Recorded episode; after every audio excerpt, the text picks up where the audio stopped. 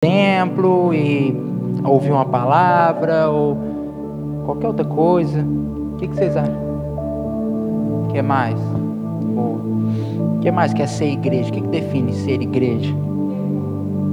Ter comunhão. O que mais? Quer falar? Tá parecendo que tá querendo falar.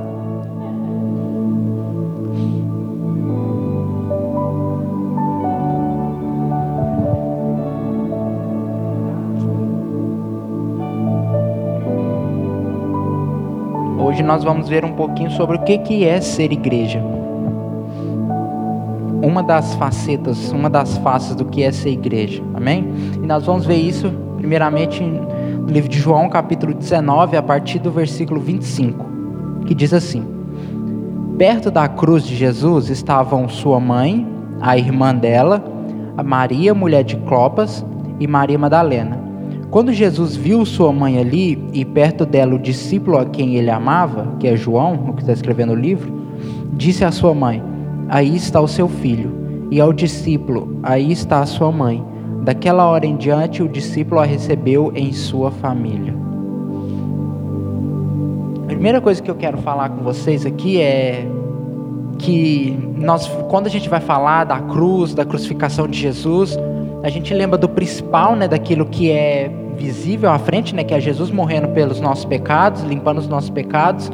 Mas aqui no livro de João ele faz questão de citar esse pedaço aqui, e isso é muito importante. Eu nunca tinha aberto meus olhos para esse texto dessa forma.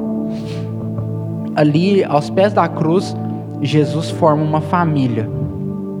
Jesus faz nascer uma família ali aos pés da cruz. Ele já estava pregado, já estava lá em cima, já estava para morrer, e ele olha ali para baixo e ele antes de morrer, ele forma uma família. Ele olha para a mãe dele que está ali embaixo e para João e fala: "João, aí está a sua mãe", e fala para a mãe dele: "Aí está o seu filho". E João, a partir daquele momento, ele toma Maria para si, leva ela para casa e trata ela como mãe, faz dela a mãe dele de verdade e leva ele, torna ela parte da família dele. A aqui é muito lindo que Jesus Cristo, quando ele está morrendo, quando ele está fazendo a, a, nossa ligação com Deus novamente, que é daí que surge a palavra religião, religar a gente a Deus, quando ele rasga o véu e nos religa a Deus, ele também está ligando o ser humano com o ser humano. Ele não só nos liga a Deus e cria ali um cristianismo individual, onde cada um toma conta de si, onde cada um vive para si, mas ele liga um ser humano com outro ser humano. Ele liga uma mãe e um filho. Ele cria ali uma família, falando assim: agora que eu estou indo embora, vocês cuidem uns dos outros. Eu não estou querendo aqui criar um cristianismo individual, onde cada um vai servir a Deus na sua casa, cada um toma conta de si, porque a gente pega aquela frase, né, a salvação é individual, e a gente leva aquilo ao, ao extremo, né, a salvação é individual, então ninguém precisa tomar conta da minha vida, eu não preciso tomar conta da vida de ninguém, no bom sentido, claro. Mas aqui Jesus Cristo fala que não. A salvação individual é através da fé nele, mas nós temos que nos tornar uma família, porque esse é o desejo de Cristo. Esse é o desejo de Cristo desde a eternidade. E é por isso que Deus, quando ele se apresenta à humanidade, ele se apresenta como Pai. Deus, ele cria uma relação na Trindade de Pai, Filho e Espírito. E isso não é à toa.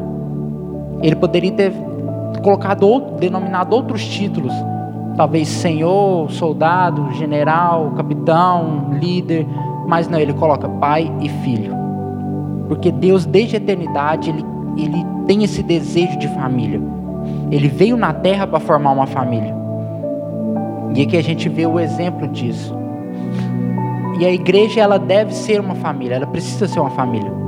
A igreja não é somente uma reunião, não é um lugar que a gente senta e assiste um show, uma palestra, mas ela é algo para ser vivido mais intensamente. A igreja ela se manifesta muito da porta para fora, do, dos relacionamentos que nós temos da porta para fora. Aqui é uma reunião, é muito bonito, nós estamos aqui para recarregar nossas forças, para poder receber uma palavra, um direcionamento, mas a igreja ela tem que ser mais do que isso. Quantas são as pessoas aqui da igreja que você vê mais de uma vez na semana? Que a gente vê fora dos cultos, que a gente tem um mínimo de relação fora dos cultos. Dá para contar nos dedos. E eu me incluo nisso. Eu não estou me retirando disso. Eu sei que eu deveria ser mais participativo. Eu tenho um problema enorme em ser muito fechado e é algo que Deus tem que quebrar em mim. Porque Ele me fez para ser igreja e para ser igreja eu preciso me abrir.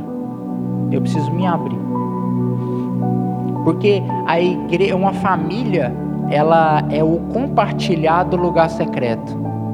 Ela é o compartilhar do lugar secreto. E a gente vai ver muito isso em João capítulo 18, voltando só um pouquinho para trás, no versículo 2, que diz assim, ó: Ora, Judas, o traidor, conhecia aquele lugar porque Jesus muitas vezes se reuniu ali com seus discípulos. Então Judas sabia muito bem onde Jesus estava na hora que ele foi trair, por quê? Porque Jesus levava ele para aquele, para aquele monte muitas vezes, levava os discípulos para aquele monte muitas vezes. Jesus se retirava para orar, individualmente, sozinho, ele tinha os seus momentos no secreto, mas ele também compartilhava muitas vezes isso com seus discípulos. Vem cá, onde eu oro. Vem aqui participar do meu secreto, eu vou me abrir aqui para vocês. E Judas sabia disso e usou isso para uma coisa errada.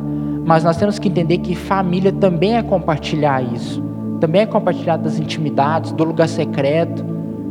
Porque nós, nós, nós nascemos para isso. Quando a, a, a linguagem de João aqui, ele, ele expressa muito que, que Jesus é Deus, Jesus é o Pai, os dois são um só. Ele expressa muito isso e ele a linguagem do Novo Testamento é que nós fomos adotados como, como filhos e hoje nós fazemos parte da família de Deus. E essa linguagem não é à toa. A Bíblia não é a, quando a Bíblia resolve usar uma palavra, uma expressão, é porque aquilo faz sentido. E nós somos chamados para ser família de Deus. Não somos mais excluídos, não somos mais inimigos de Deus, mas Deus nos adota para si e hoje nós somos filhos de Deus através da fé. E ao nos ligar com Deus, Ele acabou nos ligando junto. Nós temos que ser ligados uns com os outros. Mas para isso nós temos que entender que a, a igreja ela tem que ser uma família de pessoas mortas. Você pode estar se perguntando, mas como assim pessoas mortas? Como assim? Isso é uma palavra muito pesada. Deus fala que veio trazer vida e vida em abundância. Mas Jesus Cristo é muito sábio quando ele explica essa vida através da parábola do joio e do trigo. E ele fala que o trigo ele precisa ser moído para poder nascer a semente, ela precisa debaixo da terra ela precisa ser quebrada para o ramo poder sair lá de dentro. Então nós a, nós só temos a vida em abundância que Jesus prometeu quando a gente morre. A, Jesus mesmo fala, né? Quem perder a sua vida por minha causa, aí que é, ele achará. Então nós temos que ser um, um, um povo de pessoas mortas, mortas para a nossa vida antiga, mortas para o nosso próprio ego, para nossas próprias opiniões, para os nossos próprios achismos. Nós temos que ser mortos para nós mesmos e passar a ser vivos para Cristo, porque é Ele que vai nos unir. Nós somos unidos por Cristo, é aquilo que nós temos em comum. Cada um aqui vai ter uma história de vida diferente, vai ter uma realidade diferente, vai ter uma classe diferente, vai ter gostos diferentes, mas uma coisa vai nos unir: Jesus Cristo. Uma coisa vai nos unir. E quando a gente. o que, que define esse povo? Por que, que esse povo se reúne ali? Porque nós temos alguém que nos une, que é Jesus Cristo. Algo tem que unir as tribos.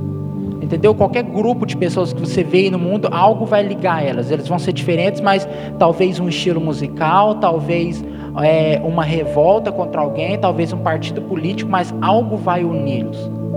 E eles lutam fervorosamente por aquela causa e eles cada vez mais se unem, formam, formam raízes e, vão e aquele grupo vai crescendo, vai, vai dando ramos e vai se estabilizando e vai se sistematizando e com a igreja não pode ser diferente. Só que muitas vezes é. Nós nos chamamos de irmãos, mas nós vivemos como se nós fôssemos primos distantes. Só se vê no Natal e tá bom, depois vai embora. Não sabe nada da vida. Num ano você aparece normal, no outro ano você já aparece casado com filho, ninguém entende nada. E a gente não pode ser assim. A gente não pode ser assim. Nós não podemos ficar somente na quarta e no domingo aqui. Se viu, se cumprimentou, conversou, foi embora e acabou.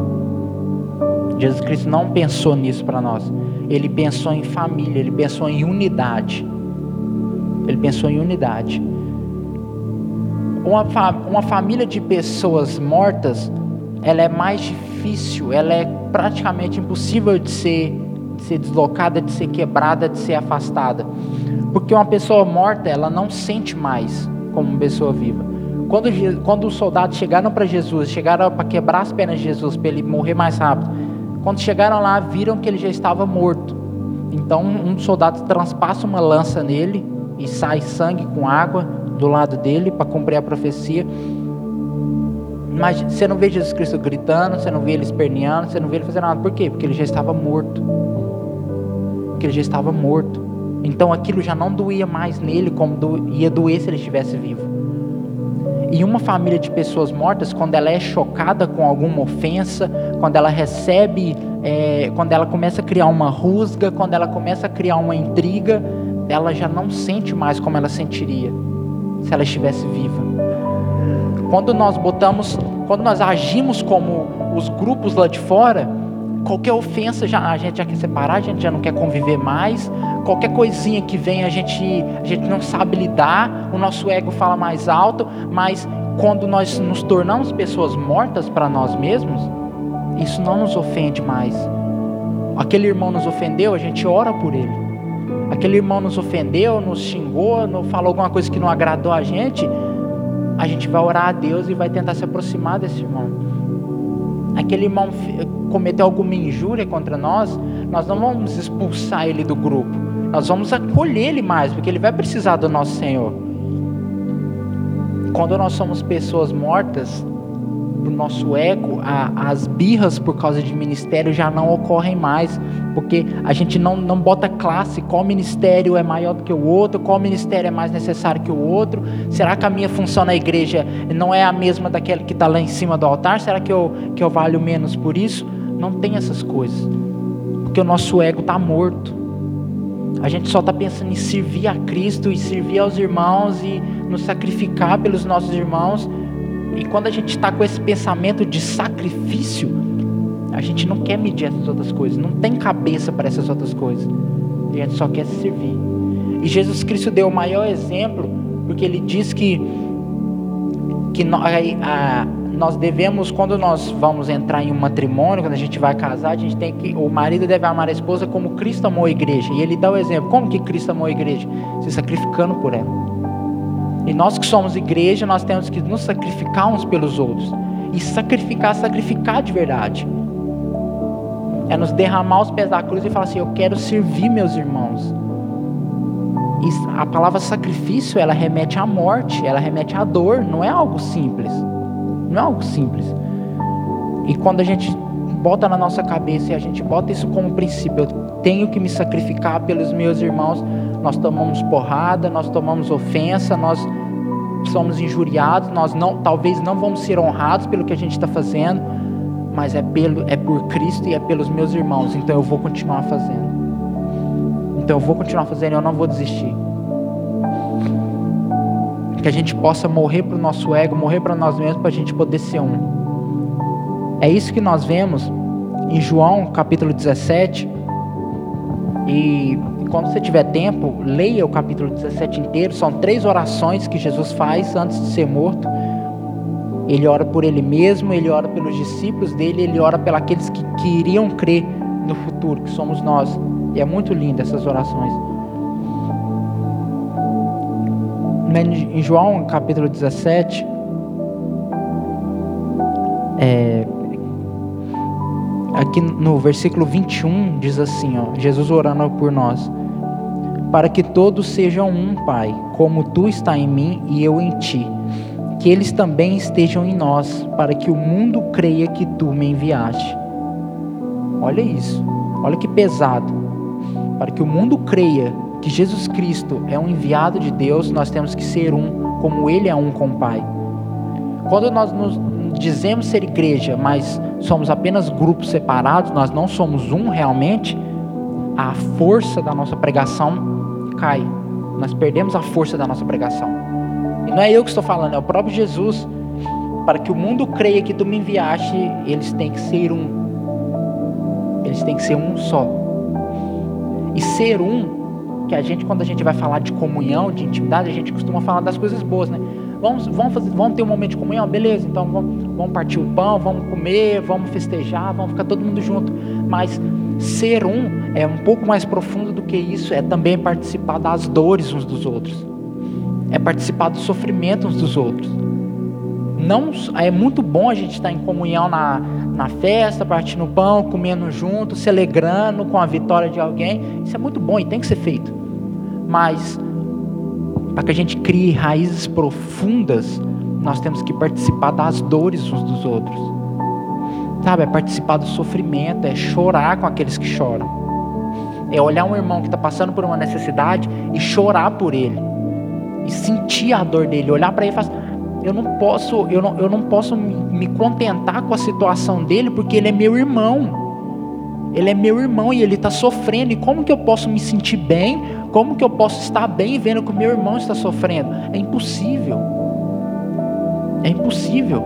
A gente olhar para o nosso irmão que está passando por uma necessidade, por um sofrimento, por uma doença, e tá, beleza, quando eu tiver um tempinho eu oro, mas que Deus abençoe ele e eu vou continuar tocando minha vida. Não, a gente não pode ser assim. A gente não pode ser assim. E Jesus está nos convocando para uma mudança nesse sentido. Jesus está nos chamando para uma mudança nesse sentido. Eu não preciso esperar um, um chamado maravilhoso de Deus e Ele aparecer no meio da nuvem, falar comigo para eu, eu fazer isso. Não, isso aqui já é mandamento, já está escrito. Nós temos que sofrer uns com os outros, nos alegrar uns com os outros, porque nós somos feitos para ser um só. E se eu bato o meu braço, o meu corpo vai sentir porque eu sou um só. Não tem como só o meu braço ficar doendo separado e, e eu continuar agindo. Se eu quebro o meu braço, meu corpo vai sentir, ele vai ter dificuldade. Eu vou ter que, meu corpo vai ter que trabalhar de outra forma para poder realizar as minhas tarefas. E assim como o nosso corpo trabalha, nós devemos ser como igreja. Como bem falaram, igreja é estender a mão, igreja é, é ter comunhão. E ter comunhão também estender a mão também é participar do sofrimento. Porque Jesus Cristo não estava em cima do barco quando ele estendeu a mão para Pedro, ele também estava na água. Então muitas vezes nós vamos ter que descer na água também, aonde o nosso irmão está se afundando para poder estender a mão para ele. Muitas vezes a comunhão vai ser no sofrimento. E eu não estou falando isso aqui para que a gente desanime e fale, nossa, vou ter que participar do sofrimento dos outros, então vou largar isso mas que a gente possa olhar para isso como, como, uma, como uma honra, como um privilégio. Eu estou podendo fazer o que Jesus Cristo fez. Eu estou podendo servir como Jesus Cristo fez. E ao nos tornarmos uma família forte, a força, quando nós nos tornarmos um, a força do, da nossa pregação vai crescer e mais pessoas vão crer no nome de Cristo Jesus, porque nós vamos estar sendo família. Uma família nasceu aos pés da cruz. João levou Maria para ser sua mãe. Eles não tinham relação de sangue, eles não eram do mesmo, do mesmo sangue, da mesma família carnal, mas através da ordem de Jesus, eles entendem que eles deveriam ser uma família. E eles se juntam ali, eles formam realmente uma família. Que nós possamos olhar uns para os outros agora e que a gente possa deixar embaixo tudo aquilo que nos difere eu não tenho os mesmos gostos que vocês. Na verdade, eu acho que eu devo ter bem diferente de quase todo mundo aqui. Eu sou bem estranho com os meus gostos. Mas eu peço que vocês possam deixar isso embaixo, olhar para mim e falar assim: Ele é meu irmão em Cristo. Porque eu vou estar tá fazendo isso por vocês.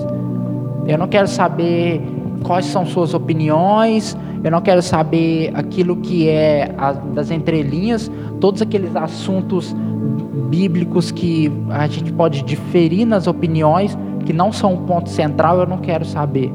A gente pode até conversar sobre isso, mas não vai importar no, no plano geral, porque nós vamos estar unidos por Cristo, pela pregação do Evangelho. E mais do que nunca, nossa igreja precisa ser forte. Nossa igreja precisa se unir, criar uma raiz profunda mais do que nunca, para que a gente possa voltar a crescer, para que a gente possa se desenvolver, a gente precisa criar raiz. E essa raiz vai vir quando nós nos tornarmos um. Nos tornarmos um. Eu não vou, eu não quero saber se você é calvinista, se você é arminiano. O importante é você ser cristão. O importante é você crer em Cristo. E isso já vai nos unir. Então que nós possamos, eu queria fazer um momento de oração agora, era isso que eu queria falar com vocês.